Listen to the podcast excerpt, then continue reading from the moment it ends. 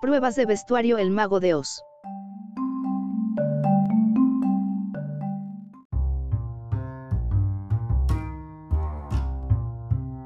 Fotos de prueba de peluquería y vestuario para producción 1060, más conocida como El Mago de Oz de 1939 con una joven Judy Garland, que no fue la elección original para la película.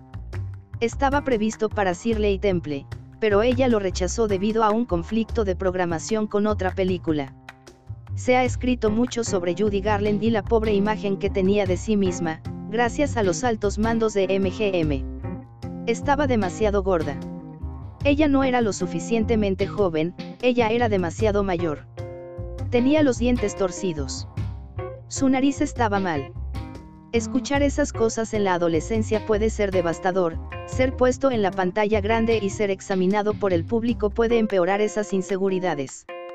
Judy finalmente consiguió el papel de Dorothy en El Mago de Oz, pero solo después de que se le dejó muy claro que el estudio quería a Shirley Temple.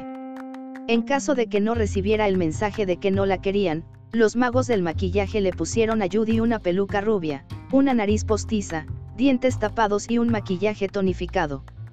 Bajo la apariencia del director Richard Thorpe, la filmación comenzó con la verdadera Judy Garland enterrada bajo esta capa de artificio de Hollywood.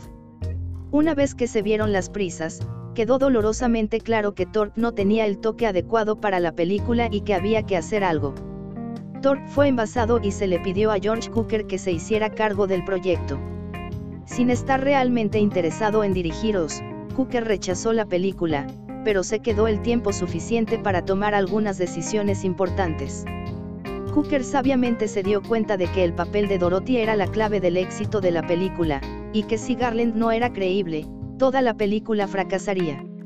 La hizo lavar y darle un cambio de imagen que se parecía más a la Judy real con un hombre de hojalata, un león cobarde, un espantapájaros y una bruja, era esencial que Dorothy fuera una persona real, de lo contrario, el público no tendría a nadie con quien identificarse.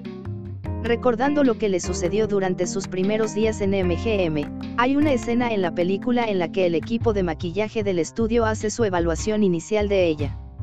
Hablando frente a ella, discuten cada defecto de su rostro y cabello, y se lamentan del milagro que tendrán que realizar para que esté presentable.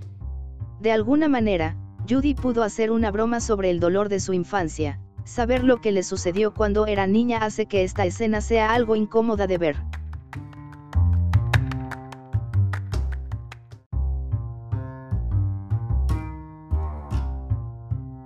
Gracias por visitar Distopía, no te olvides de leer o escuchar nuestras otras publicaciones recientes.